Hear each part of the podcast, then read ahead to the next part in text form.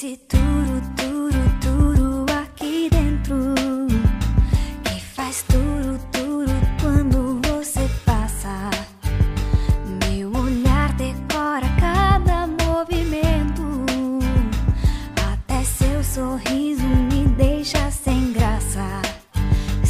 beleza? Aqui quem tá falando com vocês é o Pedro, trazendo pra vocês mais um HQ Esse Roteiro Podcast. O podcast quadrinhos aqui da Rede Radex Produções Associadas. Luiz, eu acho que eu estou tendo um déjà vu, Luísa. Será? Porque parece que a gente tá gravando de novo, porque a primeira gravação que a gente fez não deu certo. Então eu vou fingir que essa aqui é a primeira vez que a gente tá gravando. Mas essa não é a primeira vez. Essa é a primeira é a vez que a gente tá gravando. Quem está ouvindo agora está ouvindo agora a voz de Luísa de Souza, nossa convidada mais do que especial do HQ Sem Roteiro de hoje, que poderia ter sido HQ Sem Roteiro de ontem, mas não foi porque a internet gongou. Fica aqui a minha raiva. Não assine a Multiplay, né? Eu não tenho propaganda, eu não tenho a hashtag AD. É, você tá só o suco do hate hoje. Hoje eu acordei, é segunda-feira, nessa gravação, energia, ó, lá embaixo. E desculpa, Luiz, essa raiva que tá dentro de mim, mas enfim, estamos aqui pra falar de coisa boa, falar de seu trabalho. Então, Luísa, por favor, pra quem ocasionalmente não conhece a gente, fala pra quem tá vendo a gente quem é você. Olá, galera. Sou Luísa de Souza, também conhecida na internet como arroba ilustralu. Faço quadrinhos, trabalho com ilustração desde, sei lá, 2014. Sou formada em publicidade, mas me formei em publicidade para ser ex-publicitária, como todos os publicitários. Opa, um aqui, tá aqui. é ex-publicitário também. E tô aí na vida.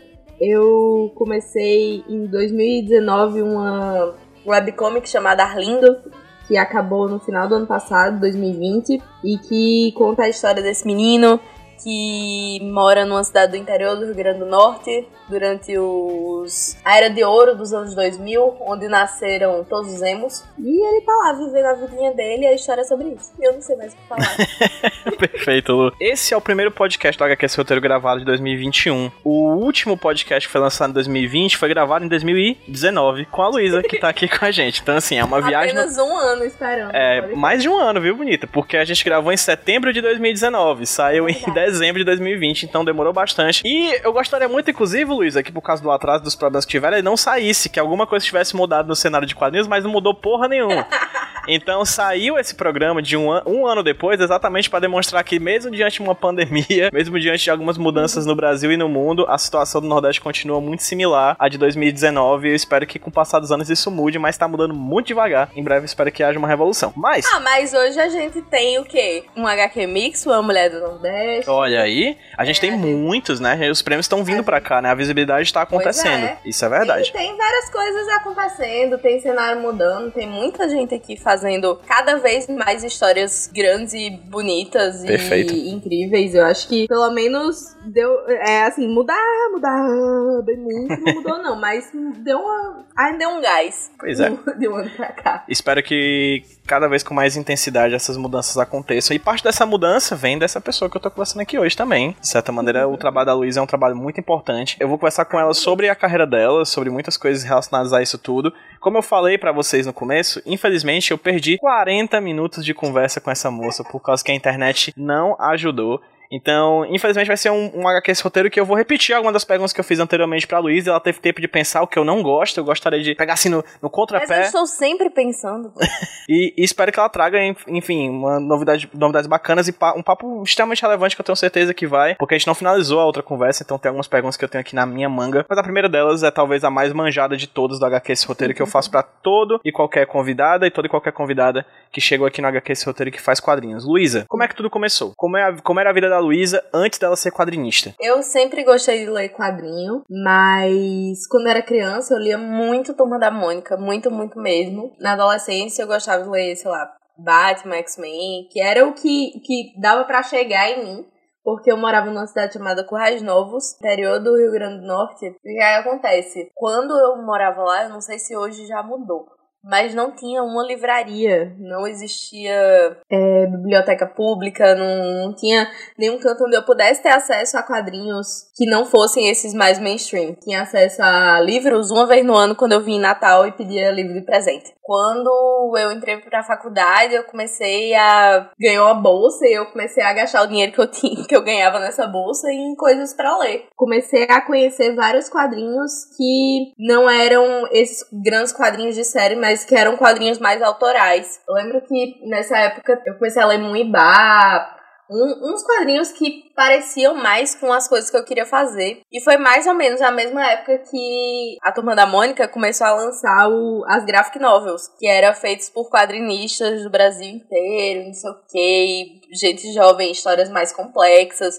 de personagens que eu já conhecia, achei muito massa. E teve um evento aqui em Natal com Maurício Souza e Chico, teve um bocado de coisa massa. Eu tive a chance de conversar com, com eles e acabei me interessando muito. Eu tinha pago uma matéria de quadrinhos no, na UFRN também. E aí eu fiz, ah, vou, vou tentar essa ideia, assim. Eu, eu desenhava quando era criança e fui deixando e fui passando mais para escrever. Gostava muito de escrever contas, essas coisas. Por um Mistério do Destino, eu sofri um acidente em 2000, 2013, final de 2013, que foi justamente na mesma semana desse evento que teve aqui em Natal. E eu fiquei seis meses, tipo, sem poder sair de casa tal qual uma grande quarentena, sendo que eu não podia me levantar da cama porque minha perna estava quebrada. Ok, isso e tu não falou da outra vez que a gente conversou. É porque eu lembrei da história depois. ok, ok, novidade, vai, manda. Aí, é, e aí eu sofri esse acidente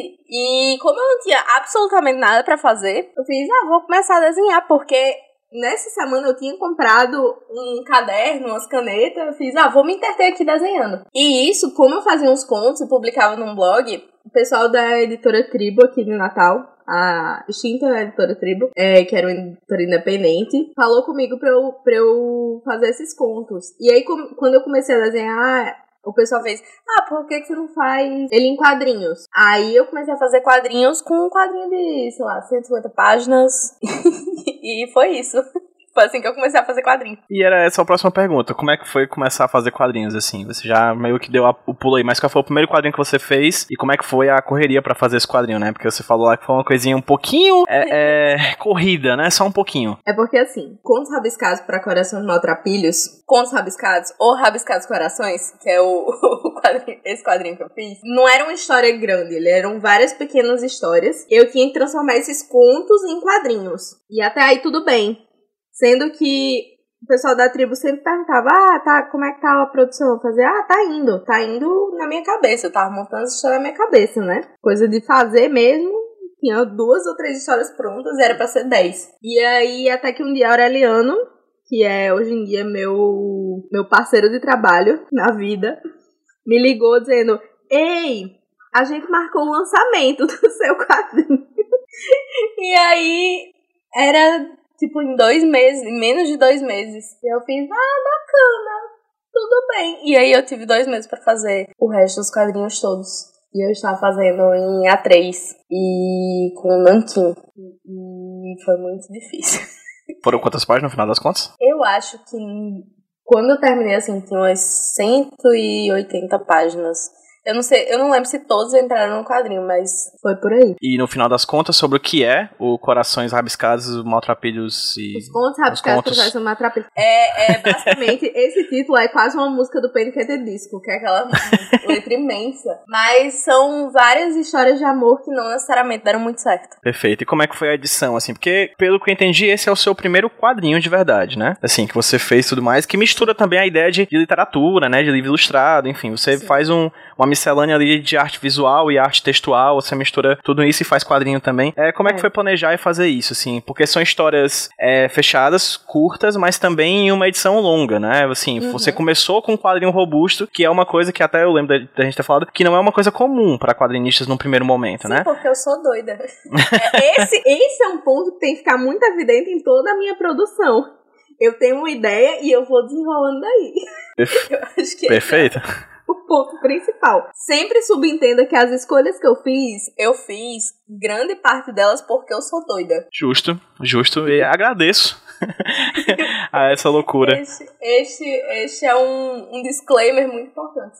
Perfeito, Luísa. E como é que foi para você, já adiantando, né? A gente vai falar bastante hoje sobre Arlindo, né? Que é a tua Sim. webcomic que tá fazendo grande sucesso. Enfim, já tá é um dos... Tá em campanha pré-venda, né? Tá em campanha pré-venda. Inclusive, quando esse programa for ao ar, a gente já tá nos últimos dias ali da campanha uhum. no Catarse. Então, vão lá. Qual é o link? Já sabe, Luísa? É catarse.me barra... Arlindo. Pronto. Então chega lá no Catarse, o link também vai estar no post desse, dessa postagem aqui, lá no hqsemroteiro.tradex.net, né? O Arlindo, ele é uma webcomic que vai ser impressa e que você tá lançando de tempos em tempos páginas na internet, enquanto esse quadrinho, o primeiro, foi lançado de uma lapada só, né? Todo junto, Sim. de uma vez só, e impresso. E aí uma das coisas que a gente falou foi sobre feiras, né? É, qual é que é, como é que é essa relação tua com, com o quadrinho impresso e com o público que você já estava ali começando a conquistar no começo da tua carreira? Aqui em Natal, por causa da, da tribo, a gente tinha mania de inventar uns zines, algumas coisas pra alimentar o, o, o mercado e o público. Tipo, a gente sempre fazia uns rolês e lançava um zine por mês. E aí a gente tava sempre inventando essas coisas. E então eu já entrei no, no mundo dos quadrinhos nesse módulo feiras. A gente viajava pra muitos cantos. Inclusive eu conheci você no, no Desenquadradas. Que Exatamente, foi o evento que eu fui 2014. lan- Pois é. Fui lançar o Contos Rabiscados em Fortaleza, na Feira do Mar, durante o Desenquadradas. E foi um evento, assim, que foi incrível pra mim, abriu meus olhos pra várias coisas em termos de quadrinhos e eu conheci várias meninas que faziam o mesmo trabalho que eu e que é, isso é uma coisa muito boa e muito incrível das feiras que me fez muita falta nesse ano que a gente passou sem, sem poder viajar, sem poder sair de casa e tal, que é porque a, a profissão de quadrinista, de ilustrador é muito solitária, é muita gente com a gente mesmo fazendo as coisas, né, e pronto. E aí depois que tá pronto a gente mostra pra alguém e tal. Não tem muito contato e nessas feiras eu ficava muito feliz porque eu tinha contato com pessoas que tinham o mesmo trabalho que eu e que faziam mais ou menos a mesma coisa, então era sempre uma inspiração e uma troca muito grande e muito legal. Que eu tentei trazer até um pouco pro, pro meu jeito de fazer o webcomic. É um, um jeito de estar mais perto de quem lia, mesmo pela internet, assim. Inclusive, só pra constar, pra quem tá ouvindo e nunca ouviu falar, o Desenquadrados era um evento que era realizado aqui no Porto Iracema, em Fortaleza, né? Uma escola de arte que ainda existe até hoje, claramente, graças a Deus. E que era o um último evento. foi em 2019? Eu acho que o último foi em 2019. 2018. Lu, foi 2018. 2018, porque eu lembro que a gente gravou até um podcast, um HQ roteiro sobre. Em 2014 houve esse evento, que era um evento Uhum. focado na produção de mulheres, né? Produção f- de mulheres em várias áreas diferentes, principalmente das artes visuais, incluindo quadrinhos, né? Principalmente. Uhum. Enfim, é, você tava na feira, veio Negan Burger, Ana Luisa Keller, veio Chris a Carol Petter. Ito, Chris Petter, enfim, Cirlane, né, que é daqui de Uhum. Fortaleza. Então, assim, foi um evento muito legal, assim, que, enfim, pra mim até hoje é o melhor evento de quadrinhos que Fortaleza já teve, assim. Uhum. Herol, né? Dos que eu fui, foi, foi um dos melhores dos que eu fui na vida. Sim. Pois é, foi bem bacana, assim, é um, era um, foi um evento revolucionário, assim, pra cena, creio. E depois do Corações... Eu vou sempre errar, tá? Só quando eu falo desse quadrinho. Contos rabiscados, contos É, rabiscados. rabiscados. É porque eu falo com carinho. É um erro que eu, eu- que eu gosto de É ter no meu coração. corações. Eu gosto de ter esse erro no meu Inclusive, coração. tinha, tinha uma coisa muito, muito que me revoltava muito sobre a capa da primeira edição. Esse quadrinho teve duas edições. Na primeira edição, o lettering do, do título deixava em evidência rabiscados corações. Então as pessoas sempre liam rabiscados corações e ignoravam o resto do nome do, do livro. E aí, Então- na segunda versão, eu fiz outra capa. Na esperança de que as pessoas lessem certo. E deu, certo? Deu. Aí, deu, pronto, perfeito. Aprendi a fazer capa. Então pronto. Depois do Rabiscados Corações. E antes do Arlindo, você fez muitas outras coisas também, né? Espalhados por aí, outros trabalhos, né? Isso. Como é que... f- Me conta um pouquinho sobre o que foi esse período e o que, que você produziu nesse tempo. é, de arte visual, quadrinhos, até livro ilustrado também. Foi muito o período dos zines, né?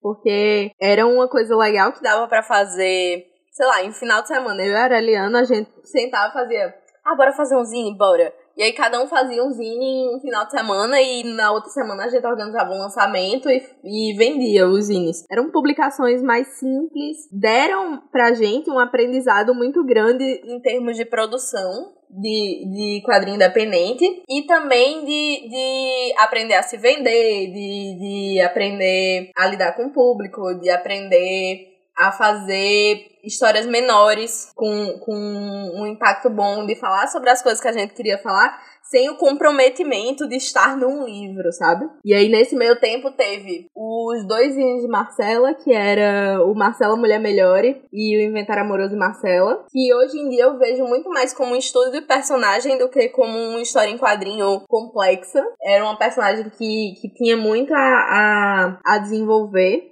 E esses dois zines me ajudaram a, a, a ter um método de criação de personagem legal. Teve também o Bem Me Quero Mal Me Aguento, que era para falar sobre é, aprender a se amar. O A Culpa é dos Duendes, que era para falar de desgraça na cabeça e, e botar a culpa em outras coisas que não eram minhas, tipo, quando você esquece das coisas ou pensa em coisas que não é para pensar e aí tem um duendezinho lá na sua cabeça fazendo você fazer isso. É, é um zine que eu gosto muito, eu fiz ele em um dia, inclusive. Eu desenhei todos os, todos os duendes e saí dando características para eles. Nossa, teve, teve um monte de, de zine, menores. Teve o Acabou Chorar, que é um dos últimos, que foi um, um quadrinho que eu passei três anos guardando ele no meu, no meu caderno, sem postar em nenhum canto, sem mostrar para ninguém. Ano retrasado eu fiz, ah, em 2019, fiz, vou lançar esse na CCXP e redesenhei ele inteiro e tal. E ficou, acabou ficando bem legal. Teve o. Podia ser uma página no Pinterest, mas é uma declaração de amor. Então eu fui meio que trabalhando. A gente foi meio que construindo essa cultura de fazer zine, tanto para ter uma produção constante, mas também pra, não sei, pra satisfazer a vontade de fazer essas coisas sem precisar sempre ter um projeto gigante assim. E nesse meio tempo eu trabalhava com ilustração também. Eu, eu ainda trabalho com ilustração. E eu fiz alguns livros ilustrados, sempre frila e tal. E eu tinha muita vontade de fazer um livro infantil sobre ansiedade, depressão para falar com criança. Eu não conseguia muito é, fazer a parte de texto, porque eu não sei se eu tava muito envolvida com a ideia. Tudo que eu fazia eu não gostava muito.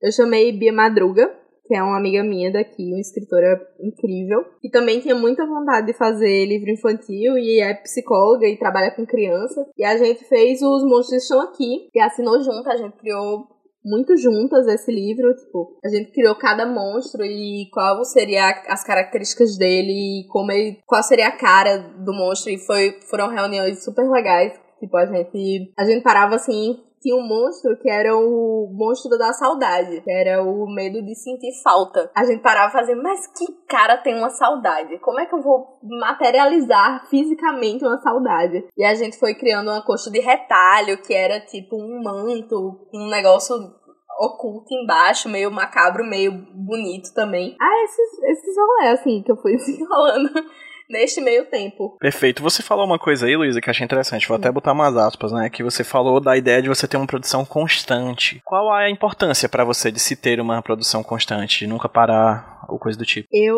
eu acho que é muito importante, principalmente para mim, porque assim, a gente não tem como desenvolver traço e, e as coisas que a gente aprender sem fazer, sem ter uma produção constante, assim. Eu não falo nem no sentido de tipo, a produzir porque eu tenho que ganhar dinheiro com isso. Não é nesse sentido, é produzir para aprender. Essas produções constantes tiveram muito, muita influência no meu aprendizado. Era muito comum, pronto, nesses rolês, tipo, os eventos, como eu era muito tímida também, eu tava sempre num canto, quieta, desenhando num caderno. Eu tava sempre com o caderno na mão, porque eu tava sempre desenhando. E isso contribuiu muito pra, pra forma de desenvolver o meu olhar pro desenho e de facilitar porque, por exemplo, depois do Contos Rabiscados, eu fiquei com um leve trauma de fazer rascunho. E eu comecei a desenhar só de caneta. E isso é uma coisa que me segue até hoje. Eu, hoje em dia eu faço no digital, mas eu tenho, eu tenho muita a famosa preguiça mesmo de fazer rascunho e eu, e eu me adaptei a isso. Então, esse desenho constante, essa mania de estar tá sempre desenhando. Eu chegava no canto ficava desenhando as pessoas que estavam no, nos lugares. Me ajudou muito a, a, a desenvolver o meu traço e a desenvolver o meu jeito de pensar o desenho. É uma coisa que me acompanha até hoje. E principalmente nessa parte dos zines, eu acho que a gente tem coisa que a gente só aprende fazendo. Não, não importa o tanto que você ficar pensando, nossa, tem uma história aqui na minha cabeça que eu queria muito fazer. É, a gente tem muito essa mania de, de esperar as coisas ficarem, o cenário ficar perfeito para começar a fazer uma coisa. E não precisa ser assim. Você pode começar fazendo um, um zine de 12 páginas grampeado, tá ali uma história pronta contada. Você não necessariamente precisa mais do que isso para começar. Perfeito, Luísa. E sobre o trabalho com ilustração, zine, é, ilustração de livros e o de quadrinhos, assim. É, você consegue ver diferenças entre eles ou pra ti é tudo a mesma coisa? Todo o mesmo tipo de processo criativo, enfim, como é que é trabalhar essas diferentes linguagens do mesmo campo da ilustração? Eu acho que tem uma diferença muito grande na minha cabeça, que é tipo, Ilustração é o trabalho. Eu faço ilustração para trabalhar. Quadrinho eu faço para mim. Virou um trabalho depois? Virou. Quando eu vou para feiras assim, eu vendo pouquíssimas coisas que são necessariamente ilustração e vendo muito mais os zines, as coisas de quadrinho. Porque eu fazia porque eu gostava. O quadrinho é um negócio que eu faço porque eu sou apaixonada. Assim, muito, muito, muito. Agora aconteceu de eu começar a ganhar dinheiro com isso, mas no geral, quadrinho é muito mais um, um, pela vontade de contar histórias do que por ambição profissional ou coisas do tipo. A parte de ilustração, porque eu, eu trabalho com ilustração freelancer para livro infantil, para publicidade. Ilustração no geral é, é muito a maneira como eu me sustento. E quadrinho não. Quadrinho é como eu encaro o mundo. O quadrinho é o que eu gosto de fazer mesmo. Perfeito, Lu. Arlindo. Hum. Chegamos em Arlindo. Chegamos em Arlindo. O que é uma coisa muito engraçada, assim, porque você falou os títulos dos seus zines e quadrinhos é, é Corações das Casas, não sei tapis. Aí tem outro que é não sei o que. Tipo, são títulos gigantescos. Sim. Mas em Arlindo é Arlindo. Única e exclusivamente. Arlindo. Pra quem tá ouvindo a gente, Luísa, o que é e quem é Arlindo? O que é a série e quem é o personagem? Arlindo é um menino, esse personagem, como eu falei na, acho que na introdução. Ele é um menino de uma cidade do interior do meio dos anos 2000, que tá ali tentando aprender a ser quem ele é e, e tentando achar seu lugar no mundo, sendo fã do Sandy Júnior, sendo um bom amigo, sendo um, um irmão maravilhoso, tentando ser um filho bom, e ele tá aí sendo, sendo ele na vida. E a história dele é muito sobre isso. Mas, Arlindo, como como série, como outra coisa que foi o que se tornou, eu acho que Arlindo é fala muito sobre comunidade, sobre, sobre um espelho para as pessoas que nunca talvez nunca se enxergaram tanto numa história quanto se enxergaram nessa. E como é que nasceu, Arlindo? Em 2018, nós tivemos um, uma eleição muito, muito, muito desgastante, onde o objetivo de o meu e o de todo mundo que eu conheci era fazer o mínimo de pessoas possível votarem nesse doido, tipo, impedir que as pessoas fizessem esta burrice de votar nesse mundo que ganhou, no, de fato, as eleições. E a ideia de Arlindo veio muito como o que eu podia fazer para gerar empatia nas pessoas. Eu comecei essa série de tirinhas sobre esse menino, essa série de tirinhas que acabou se tornando um meio que um estudo de personagem, que era a história dessa criança que, que escutava o que as pessoas diziam. Tipo, os adultos estavam conversando e falando coisas absurdas sobre sendo homofóbicos, sendo sendo esquisitos e falando mal dele na presença dele e ele sem entender muito bem aquilo, mas entendendo que era uma coisa ruim. E aí essas tirinhas deram certo.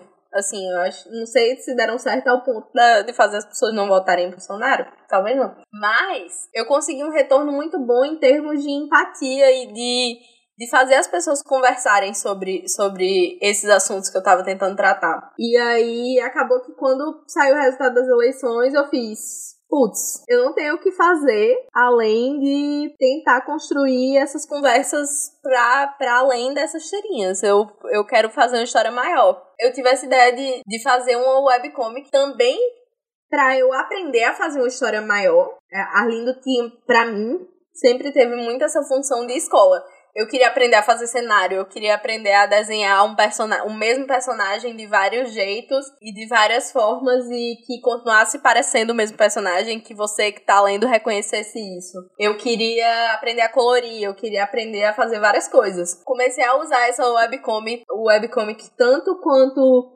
um espaço de gerar essas conversas e um espaço de empatia, quanto uma escola para mim. Perfeito. Você falou aí que, pelo que eu entendi, no primeiro momento o Arlindo era até pensado até a eleição, mas depois você viu que tinha que continuar com ele, confere? É, eu faz... é porque eu fiz umas, umas tirinhas um pouco descompromissadas, assim. Teve algumas tirinhas que entraram na webcomic como parte da história, mas tem uma diferença grande que é, tipo, nas tirinhas era uma criança, na, na webcomic ele é um adolescente. Porque eu achei que dava para falar de mais coisa do que só só a parte da sofrência, da tristeza, do, do ódio e da homofobia. Eu queria eu queria fazer um personagem que fosse uma pessoa em 360 graus, que ele não tivesse só as partes tristes, que tivesse as felizes também. Que a vida da gente não é só tristeza. Que nem todo mundo, né? Exato. Perfeitamente, Luísa. Como é que foi o planejamento de Arlinda? Então, Arlindo foi planejado no freestyle. O que é que eu quero dizer com isso? Estamos aqui num podcast chamado HQ Sem Roteiro, né? Olha aí. Eu sinto que eu sou a pessoa perfeita para participar desse. Porque a coisa mais perto de um roteiro que eu tinha era uma playlist, onde eu separei pontos da história que eu queria que acontecessem, do começo, do meio, do meio de novo e do final. E eu ia seguindo de um ponto para outro a cada página. O único planejamento que eu tive, na real, foi o compromisso que eu estabeleci com as pessoas. E em termos de organização de rotina para mim. O que é que eu quero dizer com isso? Eu separei um dia na semana e um horário específico, que era terça-feira às 8 da noite, e dizia às pessoas: Ó, oh, hoje é terça-feira, terceiro dia de Arlindo, 8 horas sem página nova. E eu ficava repetindo isso na internet. E o meu compromisso era: toda terça às 8 horas tinha uma página. Se não sair a página às 8 horas, tem outra página. E isso era para eu me organizar para fazer uma página pelo menos por semana e também para gerar essa rotina nas pessoas, de criar esse costume de tipo, eu vou me organizar aqui porque às 8 horas da terça-feira vai ser uma página nova e eu quero ver o resto da história. E aí eu geralmente fazia a página no mesmo dia, no máximo chorando um dia antes, na maioria das páginas. Mas assim, a maioria das páginas eu fazia, tipo, no dia. Aí no final da história eu já tava, tipo, eu fazia faltando duas horas pra. pra. pra postar. Então, é, é, a metodologia de Arlindo sempre foi muito no freestyle mesmo. Eu ia, eu ia fazendo a história de acordo com o que estava na minha cabeça no dia, de acordo com o que a história pedia, de acordo com, sei lá. Certo, e aí, vamos lá. Corações impresso. Hum. Fanzine impresso. Livro ilustrado impresso. impresso. Arlindo, Twitter. É de onde veio essa ideia, porquê do Twitter, enfim. É, antes de Arlindo, eu tentei fazer outra webcomic, que era os Cookies. Que eu fiz do jeito que eu vi as pessoas fazendo o webcomic, que é escrever um roteiro todo trabalhado ali, a coisa complexa. E aí fazer um capítulo inteiro desenhado, passar mais de um mês trabalhando no capítulo e tal, desenvolvendo os personagens, tudo. Eu passei um ano desenvolvendo os personagens e tal, e eu gostava muito deles, e aí eu passei um mês inteiro trabalhando só nisso, e, e aí eu postei. E eu cheguei até a fazer uma festa que tinha no quadrinho pra, pra lançar o quadrinho. Acabei imprimindo esse primeiro cap capítulo também depois. E aí eu tomei abuso do quadrinho e não quis mais fazer. E acabou seu webcomic até hoje só tem um capítulo. e eu fiquei muito chateada, mas também não quis não desistir, porque meio que não era o que eu queria fazer, sabe? Chegou um momento que eu não gostava dos personagens, tava tudo muito, muito engessado, muito já pronto. E eu, eu acho que eu gostava um pouco de ter a surpresa de ver a história acontecendo enquanto eu tava fazendo, sabe? Então, pra Arlindo, eu fiz. Eu não vou me prender eh, em, em um roteiro, eu vou fazer o que dá vontade de fazer. E foi assim que aconteceu. É, Luísa, seu nome é Luísa, meu nome é Pedro, por que, que Arlindo é Arlindo? Arlindo é Arlindo, porque na época que, que eu tava procurando um nome para ele, eu namorava com Carol, e aí a gente fez uma lista de nomes e aí ela fez, putz, ficava muito legal se fosse Arlindo, porque tem aquela cantada ridícula, que é tipo, me chame de lindo, porque o A eu perdi quando eu lhe conheci. e aí, eu fiz, pronto, vai ser esse o nome, o apelido, porque a, na criação do personagem dele, ele tinha que ter o nome do pai, e ele tinha que ter raiva do nome do pai. Quando a pessoa tem raiva do próprio nome, o que é que você faz? Você arranjou o apelido. Então, tinha ali o apelido, o, o nome do pai, que é um nome de gente velha, eu acho que é Arlindo, a pessoa já nasce com, com 38 anos. E tinha a cantada besta que eu queria que tivesse em algum momento da história e eu acabei usando no momento que ele perdeu o bebê. Ele perde o bebê depois da, dessa cantada. Foi um nome que veio já pronto. Perfeito. E aí imagina, Luísa, também que como tudo que você fez em Arlindo, as cores também foram muito bem planejadas, né? nas tirinhas até teve um planejamento, porque nas tirinhas meio que as cores eram para as coisas que ele gostava, é tipo o amarelo e o pink, o famoso chiclete com banana, ia para as coisas que ele gostava e os cinzas ficavam para as coisas que ele não gostava. Sendo que na dinâmica de um quadrinho maior não funciona. simplesmente não funciona você usar isso. E eu queria aprender a colorir, e eu queria que tivesse uma unidade nessas, nesses tons e nessas coisas que você, tipo, batesse o olho e soubesse que é dessa história a paleta de cores. E eu gostava muito dos quadrinhos da Talia Walden, eu tinha acabado de ler Spinning, eu gostei muito da maneira como ela usava só amarelo e roxo o quadrinho inteiro, e eu pensei, hum, vou fazer isso também. Claro que nem tudo são flores, e eu acabei pensando depois que talvez não fosse a melhor das ideias colocar todos os tons de pele de uma mesma, de uma mesma cor, que é todo é amarelo em Arlindo. E que a vida não é assim e as pessoas têm tons de pele diferentes. Essa é talvez a minha única crítica de coisas que eu com certeza vou fazer diferente nos próximos quadrinhos. No geral, eu gosto muito de como ficou, porque eu, eu sinto essa unidade nas coisas e, e eu acho que é uma paleta reduzida que funcionou bem pra história. Eu consegui esse efeito do bater o olho e ver que é de Arlindo. Isso, eu quando eu vejo as tinas do Arlindo é muito claro, assim, é tipo, tipo tu, o teu trabalho na, na webcomic do Arlindo na internet, o Paulo Moreira, o João, galera que quando eu tô passando a timeline, eu, mesmo que eu passe rápido a postagem, ainda assim eu sei que aquela postagem é sua, ou de outro, ou de outro artista, ou de outro artista, né, porque você tá ali com, trabalhando com cores muito específicas que criam uma unidade no todo, né, porque você vai publicando várias páginas, e você mesmo disse que é uma coisa meio caótica, a maneira como você posta as páginas da internet, né, mesmo assim, apesar do caos, ainda assim as as cores são esse elemento que une, né? O que, uhum. do, do começo ao fim. Sim. Inclusive, eu acho que tu podia se aprofundar um pouco mais, Luísa, na tua fala sobre a maneira de postar na internet, assim, porque pelo que eu entendi também, você tinha um cronograma muito certinho, né? Inclusive, sem nenhum tipo de, sei lá, influência de reality show, coisa do tipo, né? Por um pouco mais de um ano, Arlindo teve uma página por semana. O Twitter foi escolhido por um motivo muito específico. As pessoas sempre chegavam perguntando ah, mas é tão chato ler no Twitter, é tão difícil de acompanhar, porque principalmente depois que o Twitter bagunçou a thread inteira no meio da história, eu fiquei muito revoltada com isso.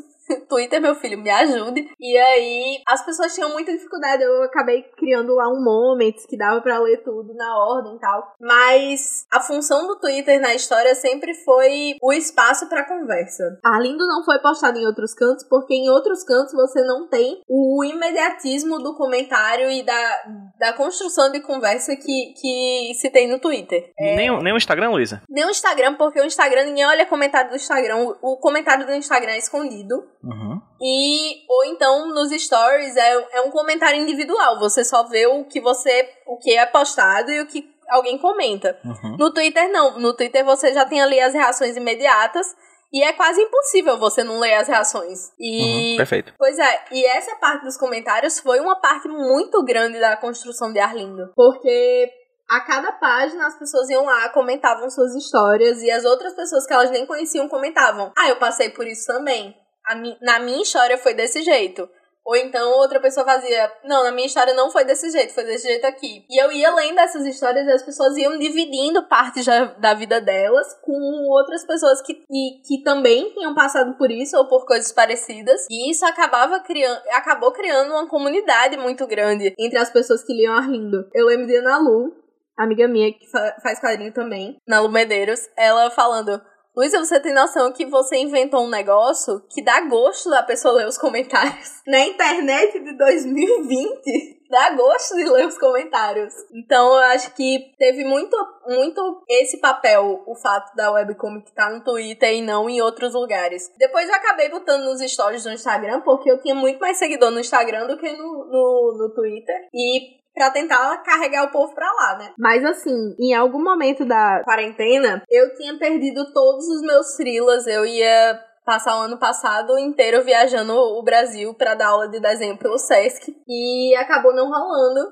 por causa da pandemia, eu tive que ficar em casa. Então eu fiz, ah, já que eu não tenho o que fazer, eu não tenho trabalhos, eu não tenho outras coisas, eu vou aumentar a periodicidade de Arlindo que antes era uma página por semana. Eu disse, não, vai ter Arlindo terça e quinta agora. E aí começou a ter duas páginas por semana. Mas aí tinha Big Brother, tinha uma coisa que eu, eu, eu precisava me entreter. Eu fiz, tá, vamos começar aqui umas coisas loucas, porque o povo ficava pedindo página extra. E eu não queria atrasar. Aí eu comecei a fazer, tipo, ah, se fulano, vocês votarem pra fulaninho sair do Big Brother, fulaninho sair, tem página, tem página nova na sexta-feira. E assim era a minha vida. Durante o Big Brother.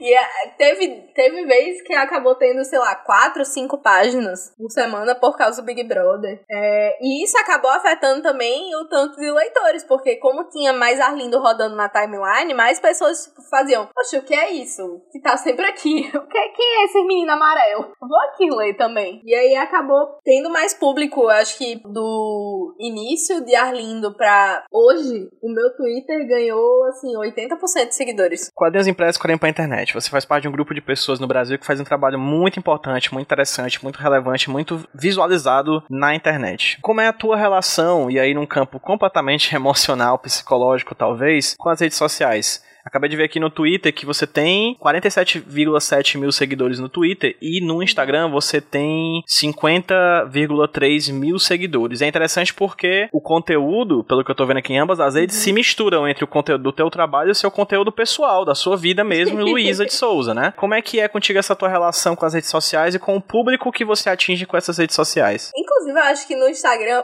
no Instagram eu posto muito menos coisa. Eu, eu, eu tô no Instagram, assim, só por a critério de preencher espaço. Porque eu não, não gosto tanto assim da ferramenta, prefiro o Twitter. E eu acho que o meu Twitter pessoal barra profissional é muito mais integrado do que o meu Instagram, porque eu, a, a, inclusive, tenho outro Instagram que eu só posto foto, as fotos que eu tiro, que eu senti falta disso. Que eu pensava, nossa, o povo que segue no Instagram não quer ver minha cara, eles querem ver os desenhos. E aí eu fiz outro Instagram. Mas às vezes eu posto uma tinha porque eu acho, eu acho legal. Eu gosto quando ilustradores e quadrinistas que eu sigo postam da vida deles, então eu posto às vezes da minha vida. É um negócio que eu acho muito. que faz muito sentido. Por exemplo, essa semana eu estava com. Eu ainda estou completamente obcecada com, com o álbum novo da Zana Vitória. E isso influencia muito o meu trabalho. Por quê? Porque eu vejo um CD que eu gosto, eu faço, vou desenhar todas as músicas. E aí eu começo a criar conteúdo. Mas não necessariamente pelo fato de estar criando conteúdo, mas porque eu queria desenhar aquelas coisas. Não sei. Eu acho que eu acho que é muito doido porque os fãs de Arlindo são, são muito legais comigo. Às vezes eu me estresso um pouco com o povo achando que, tipo, a história não pode terminar, porque foram dois anos de, de quadrinho, então é, é uma rotina bastante grande você ter acompanhado por dois anos uma mesma história. Mas assim, eu, eu sou do, do clube que acha que as histórias têm que ter um fim, porque senão vira Grey's Anatomy, que era tão bom e agora é tão ruim, sabe? Não sei se tá acompanhando essa linha de raciocínio. Eu tô, eu não assisto hum. Grey's Anatomy, mas entendo o que tu queres dizer. Eu, eu fiquei com muito medo de terminar a história e, to, e todos os seguidores embora. Mas, no fim das contas, eu acho que as pessoas gostaram do meu jeito de contar histórias e talvez fiquem aí por mais algum tempo até eu contar novas histórias. É muito doido essa relação com, com mídia social, porque assim, eu, eu uso o Twitter porque eu gosto. Eu, eu, eu me sinto bem, eu gosto das pessoas que eu sigo, eu gosto da, da ferramenta, eu gosto, eu entendo a ferramenta e eu entendo a maneira como o algoritmo de lá funciona, apesar de ter suas falhas gigantes, mas eu gosto muito do, do Twitter e pretendo fazer outras histórias pra plataforma, assim. Perfeito. Acho que eu ia deixar essa pergunta pro final por motivos óbvios, mas já que você já puxou o tema, o conceito, eu te pergunto, como é pôr um fim numa história, Luísa? Porque assim, você falou, beleza, a questão de qualidade, etc. Mas como você mesmo falou, o teu planejamento era uma coisa caótica, assim, você ia no uhum. decorrer dos dias colocando mais página, menos página, tirando aquilo, colocando aquilo, fazendo uma página, faltando duas horas para postar. é, como é que foi? É, às vezes menos. Como é que foi? como é que foi essa tua relação com o fim da obra? Eu estava ansiosa para que a Arlene terminasse, eu não vou mentir não. Porque, assim, como eu disse, eu, eu comecei fazendo um livro de 180 páginas em um mês. Eu não sou exatamente a pessoa mais paciente do mundo para terminar um projeto. Eu quero fazer, eu quero ver pronto. E Arlindo também foi um exercício de paciência muito grande, de, tipo, passar dois anos fazendo a mesma coisa, a mesma história. E às vezes eu queria fazer outras coisas e eu acabava dando a prioridade para Arlindo porque era o que já tava rolando. Então, tem muitas histórias que eu quero contar na gaveta porque eu passei dois anos fazendo Arlindo. E aí chegou num ponto que eu, eu, eu amo esses personagens, eu gosto muito das pessoas, mas não é mais a história delas que eu quero contar. A história delas só vem até aqui e pronto. É muito um sentimento dúbio de você querer muito continuar na companhia daqueles personagens, mas você não aguentar mais olhar pra cara deles.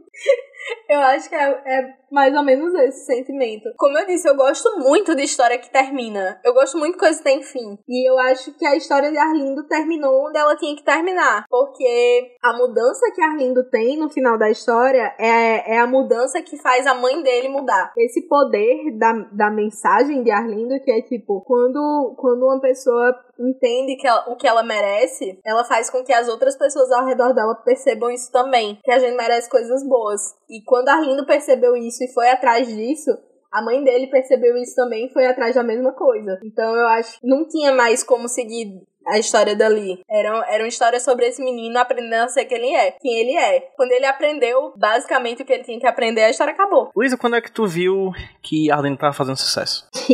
Teve vários momentos. O momento que eu consegui começar a pagar minhas contas, o cadastro da assinatura, que foi uma coisa que foi muito importante para a construção de Arlindo como um todo. Teve na hora que Arlindo se assume para mãe, na página que ele se assume para mãe, eu passei duas semanas fazendo essas páginas. Eu fiz essas páginas com muita antecedência, muita antecedência mesmo. Eu, eu preparei seis páginas de Arlindo, ou seja, tipo o equivalente a três semanas de história em um final de semana, porque era uma das partes chave da história, que tava num daqueles pontos que eu ia seguindo de um pro outro, e eu queria muito fazer ele do jeito que ele tinha que ser feito. E aí, quando eu postei essa página, teve um boom muito grande de gente compartilhando e contando suas próprias histórias, e histórias tristes, e histórias felizes, e histórias de gente se sentindo muito representada. Eu me lembro de mandar uma bolinha no Telegram, um videozinho no Telegram pra Tassi, que é minha agente, é, morrendo de chorar, dizendo: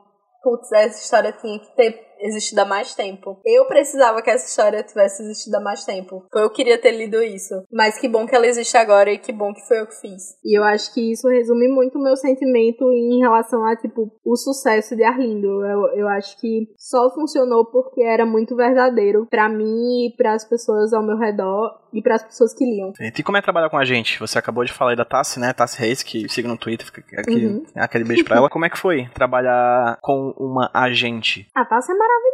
Tassi é a mão que segura meu juízo junto da minha psicóloga. Mas foi muito legal, assim, porque a partir do momento que a gente fez, não, Arlindo vai virar um livro em algum momento, a gente tem que dar conta disso. E o projeto sempre foi fazer independente. Tipo, não fazer com editora, não fazer com, com outras coisas. E aí, quando eu participei da Flip Hop, acho que em abril, maio, a Flip Hop é a, a feira da, da seguinte, a minha mesa no, no, nas inscrições lá era que as pessoas mais, mais queriam ver. E, tipo, tinha é, autor internacional, tinha uma porrada de coisa. E isso meio que chamou a atenção da editora. E aí eles foram falar com o Tassi e a gente fez, não, mas tem uma perspectiva muito legal de ser financiado o projeto. E tipo, é um projeto feito para ser independente. A gente não tinha muita noção do que ia ser, assim, herói na vida. E a gente tava nesse plano por muito tempo de fazer como independente. Sendo que chegou num ponto que a gente viu o tamanho que a história tinha chegada em termos de público. E aí se fez, ó, talvez seja legal a gente conversar com o pessoal da editora. Foi mais de uma editora que se interessou por, por Arrindo e a gente foi construindo junto essas conversas e acabou que fazer com, com a seguinte foi a melhor ideia que a gente já podia ter tido, porque pensa aí, o, o Catarse de Arrindo bateu 100% em 24 horas menos de 24 horas. Então, ia ser muito trabalho para ser feito de forma independente. E aí foi mais ou menos por aí. Tassi, Tassi é incrível, assim. Luiz, a gente passeou pelo tema, mas a gente não se aprofundou nele. Quando você trabalha com a ideia de uma comunidade, né? Acho que é uma palavra uhum. que você citou umas, algumas vezes durante o nosso papo. Você está trabalhando com a ideia de individualidade, né? São indivíduos, no final das contas, pessoas separadamente e tudo mais, que têm suas uhum. próprias histórias e elas div dividem isso contigo no Twitter, como tu muito bem falou. Mas também a ideia de uma coletividade, né? São pessoas que sofrem os mesmos problemas separadamente, mas que no fim das contas fazem parte de um grande grupo, né? De alegrias, tristezas, etc. felicidades também. Exatamente, as mesmas felicidades, não é perfeitamente. Triste, perfeitamente, perfeitamente. Todo mundo também tem. São vivências muito similares, mas cada um com o seu Sim. sotaque, cada um com o seu seu jeito, cada um com seu tempo. Sim. Como é que é, foi para te lidar com essa ideia de uma comunidade, né? Os Arlinders, né?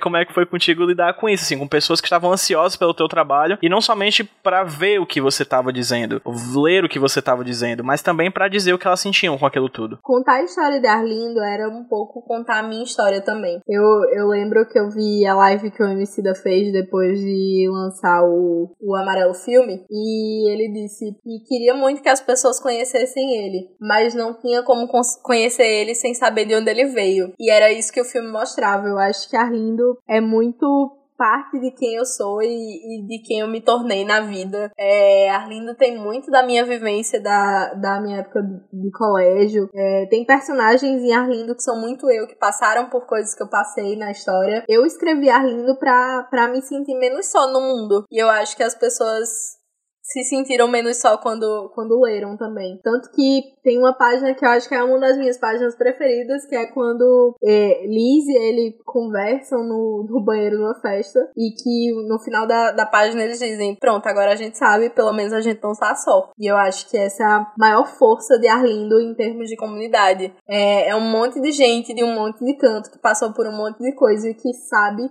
que não é só com elas. E como é que vê, é ver isso se materializar numa campanha do Catarse? Né? Você imaginava que ia ser isso tudo? Você. Não, não com imaginava. Ah, Luísa, por favor, né, Luísa? eu não imaginava. Luísa. Eu não imaginava. Eu juro a você que eu não imaginava. Quando eu digo com toda a propriedade que eu não imaginava, eu pensava, não, vai bater 100% em algum momento no final da campanha. Porque a, inclusive, o orçamento da, da campanha mudou, assim, um dia antes da campanha entrar no ar. É, é um negócio que é muito doido, assim, que aumentou muito por causa dos envios e tal, que eles tinham calculado diferente e tal, precisou revisar. E olhei pro, pro, pra quantidade de dinheiro, eu fiz, boy, não, não vai bater tão cedo isso. E eu tava nervosa que a Aureliano veio aqui em casa, ele fez, tchau, amanhã bate 100%, aí eu venho ele ver. Aí eu fiz, oxi, que conversa, menina. Ele, se você não acredita em você, eu acredito. E saiu. Aureliano, o Eduardo Cunha dos quadrinhos. E saiu. Foi. E aí, eu fiquei muito chocada. Você não tem noção, tipo, você, você está vendo o tom da minha voz. É emocionante. High notes. High notes. Então eu tava Tá, eu, eu fiquei muito chocada. Tipo, eu sabia que muitas pessoas liam, mas é, é muito doido fazer as coisas pra internet, porque, tipo, você tem noção que aqueles likes são pessoas e que os comentários são pessoas. Mas por exemplo, esse ano, esse ano de 2020, que teve o um grande boom de, de gente seguindo a Arlinda e acompanhando a história, não teve CCXP, não teve evento. Eu não tinha como ver ao vivo as pessoas dizendo que leram. Então era muito difícil ter essa noção na prática, assim. E é muito doido. É muito doido. No momento a gente tá no dia. Também. Sem dúvida, né? Imagina que eu devo estar. Tá, realmente você deve estar tá muito feliz, assim, de verdade. Assim, Sim. é um projeto belíssimo, é um projeto que, enfim, tá batendo 233% no dia em que a gente grava. A gente tá gravando no dia 11 de janeiro, vou datar aqui. É, a meta flexível inicial é 84 mil reais, já tá 198 mil. É muito doido, pô! Uma coisa que, que me deixou muito, muito feliz, mais do que até bater a meta, foi quando a Raíssa do Catarse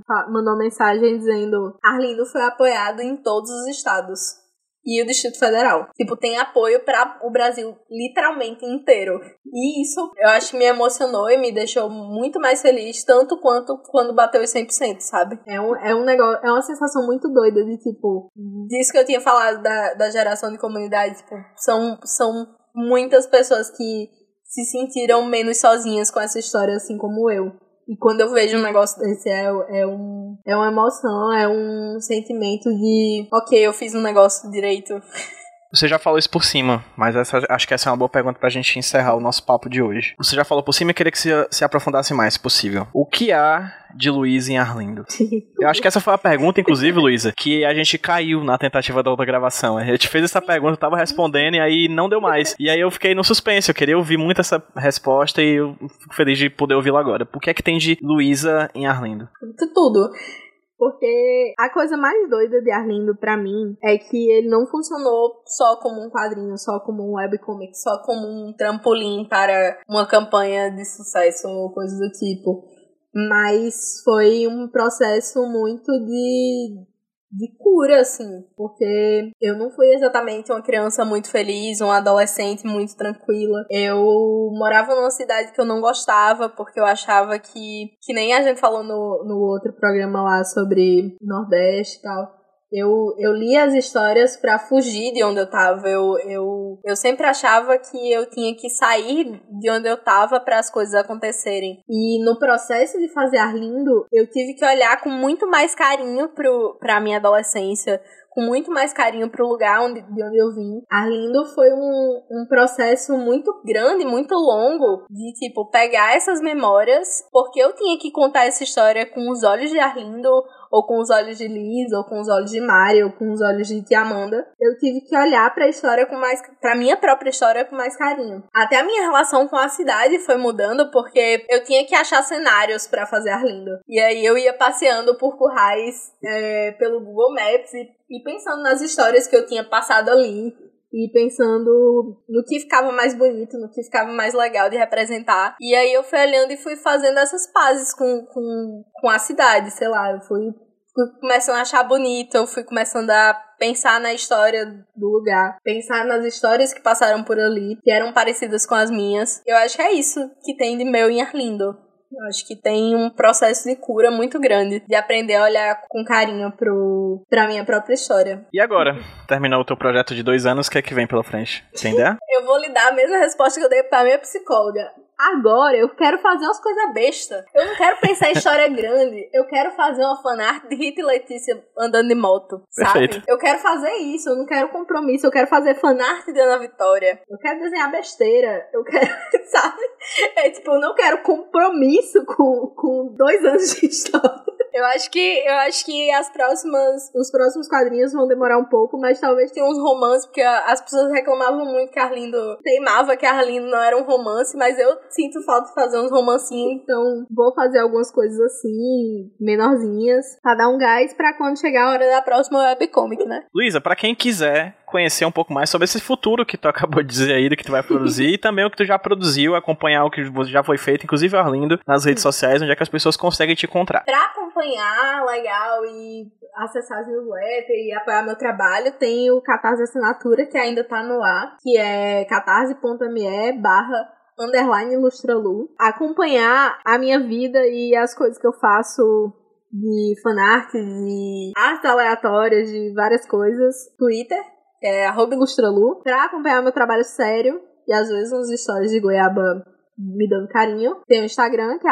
ilustralu. Pra quem quiser comprar coisas de Arlindo ou coisas da lojinha, que tem vários zines, tem os zines, inclusive, alguns dos zines, é, camiseta, jogo, é, todo mundo tem a lojinha que é www.ilustralu.com.br. Em breve vai ter mochilas e shoulder bags. O universo assim nos permitir, e o fornecedor também. E pra ter Arlinda em casa, tem aí essa campanha maravilhosa de pré-venda no Catarse, que quem comprar na pré-venda vai receber antes das lojas e antes da, das grandes distribuidoras de quadrinhos do Brasil, que é catarse.me barra Arlindo. E lá tem, tem os jogos e os brindes, tudo com desconto. Tá, tá bem legal, assim, as, as recompensas. Inclusive, inclusive com a cacetada de meta estendida, né? Sim, com a cacetada de meta estendida, que estamos aí quase chegando nos 250% no dia de hoje. E se chegar nos 300, vamos vir de capa dura. Mas Pois o que tá eu quero que chegue aos 350, porque é a melhor recompensa de todos, que eu ainda não posso dizer o que é. Ah, meu Deus. Vamos aí. Apoiem na pré-venda, comprem na pré-venda, que vai ser show. Nervoso, nervoso, tô nervoso. Luísa, muito obrigado pela tua participação aqui no HQ Esse Roteiro. É sempre um prazer te ter por aqui, sério. É, é legal, é bom conversar com uma pessoa amiga, assim. É, papear, fazer piada, essas coisas, é sempre É um prazer enorme. Enfim, você. Eu até te falei, eu acho, na virada do ano, eu te mandei uma mensagem pra gente marcar esse papo, né? Que a Arlinda, na verdade, seja simplesmente a primeira de várias realizações que você tem nesse ano de 2021 e uma de várias realizações que você tem no futuro, assim. O Arlindo, eu tenho certeza, apesar desse grande sucesso, ele é só o começo. É, muito obrigado pela sua Muito participação obrigada, aqui. Muito obrigada pelo convite também. Eu gosto, eu gosto muito de gravar podcast. Eu, é, é uma das minhas profissões. Se eu, se eu não fosse ilustradora, eu certamente seria locutora de rádio.